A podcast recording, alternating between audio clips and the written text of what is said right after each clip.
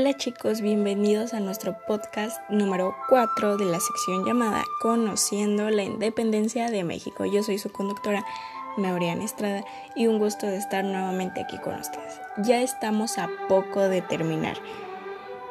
Hoy vamos a hablar de un tema muy importante que se llegó a dar en la independencia de México, la cual fue la resistencia de Vicente Guerrero a la cabeza.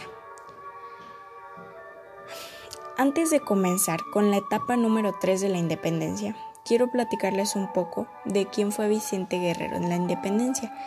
Vamos a eh, hablar un poco y de la biografía de tal, porque fue uno de los principales y más importantes.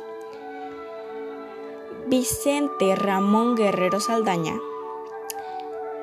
mejor conocido como Vicente Guerrero, fue un político militar mexicano, militar, militante y uno de los jefes de la insurgencia en la etapa de resistencia de 1816 a 1821 de la Guerra de la Independencia de México.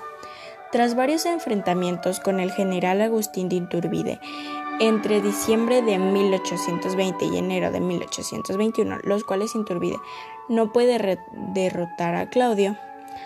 Inturbide cambia de bando y le propone a Guerrero una alianza por la independencia en el conocido abrazo de Atepancla.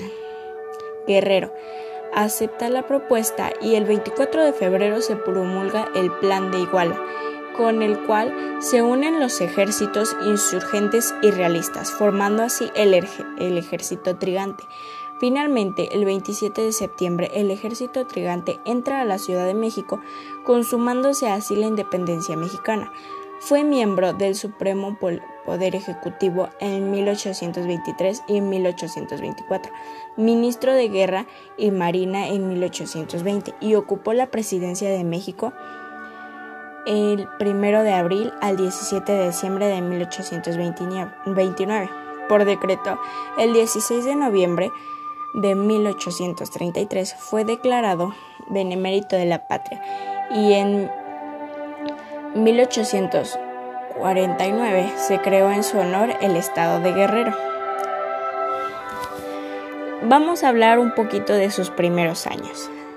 Pasó sus primeros años haciendo labores con su padre y tíos en los oficios y negocios de su familia existe un desacuerdo acerca del origen étnico de Guerrero, que se le ha tratado en diversas biografías. Se mestizó indígena y mulato y Trixtla a partir, a del, del siglo XVIII era una ciudad mayoritariamente indígena de Guerrero y no se conocen relatos que se hayan hecho en la vida por lo cual los relatos, pinturas, grabados y dibujos postumbraron a su muerte pueden dar imágenes muy variadas, quizás erróneas de cómo era guerrero físicamente. José María Morelos y Pavón, quien lo, conoció en 1811, lo describe físicamente de la siguiente forma.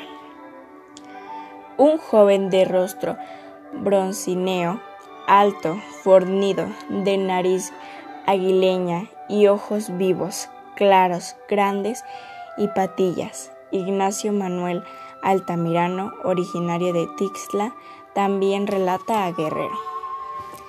Este capitán era joven y de aspecto gallardo, trigueño, alto, esbelto, parecía, por su traje y por su manera de hablar, costeño, más bien relataba desde luego su origen indígena o mestizo, o lo que lo conocía por su nariz pronunciadamente aguileña, por sus pómulos salientes y por sus cabellos lisos, negros y grandes, formando un crecido tupe sobre la frente.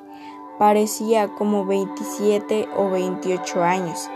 Llevaba una chaqueta de paño verde oscuro con aguijelas de pala o botas de montar con altalderos y finalmente bordados, una patilla negra y pequeña flanqueaba su boca ligeramente abultada. Guerrero fue a arrigueo, un oficio en el que los tiempos eran bastante prósperos a, principio, del siglo XXI. Su natal Tlixtla era uno de los centros más poblados y productivos del sur de México durante la época virreinal. Ahora, ahora sí nos vamos a basar, ya que hablamos, yo creo que hablamos muchísimo de Vicente Guerrero, pero era una persona que marcó especialmente pues esta etapa. La etapa de la resistencia tuvo lugar entre el mes de diciembre del año 1815 y el mes de febrero de 1821. Pero, ¿por qué es llamada así? Porque esta etapa tuvo algunas características peculiares. Los ánimos de luchar por una futura nación o un país independiente habían decaído. En este aspecto jugó el papel, el papel estratégico muy interesante el cabecilla de los realistas, Félix María Calleja, ya que con sus muchísimas palabrerías y sus persuasiones logró mermar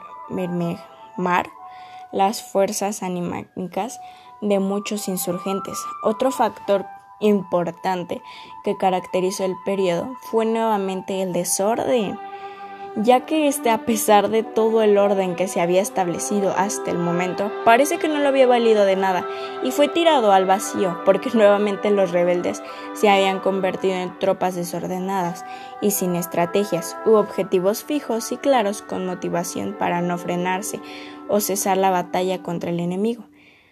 Solamente en la zona del sur de México se habían guerreado por la autonomía del país. Vicente Guerrero estaba dando el máximo esfuerzo con el éxito para mantener encendido una llama fuerte en el corazón de los habitantes, en el espíritu independentista y estar a pesar de muchas circunstancias que hacían parecer que su verdadera felicidad y libertad estaba lejos, pero no se veía avencinar por las oportunidades de vencer.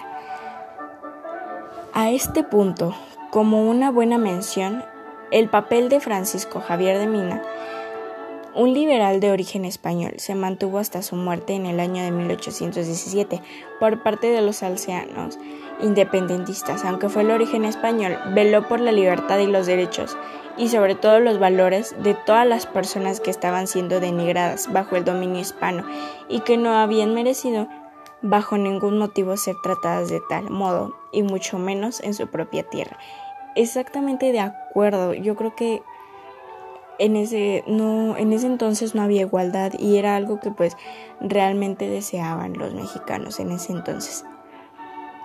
Que creen que ya se me fue por muchísimo el tiempo y espero que les esté gustando el podcast y ya estamos a un paso de terminar. Ya solo nos falta la etapa 4 y espero que la terminen y recuerden compartir esto con toda su familia para no quedarse en la ignorancia. Muchas gracias, yo soy Maureen Estrada y espero que les guste. Adiós.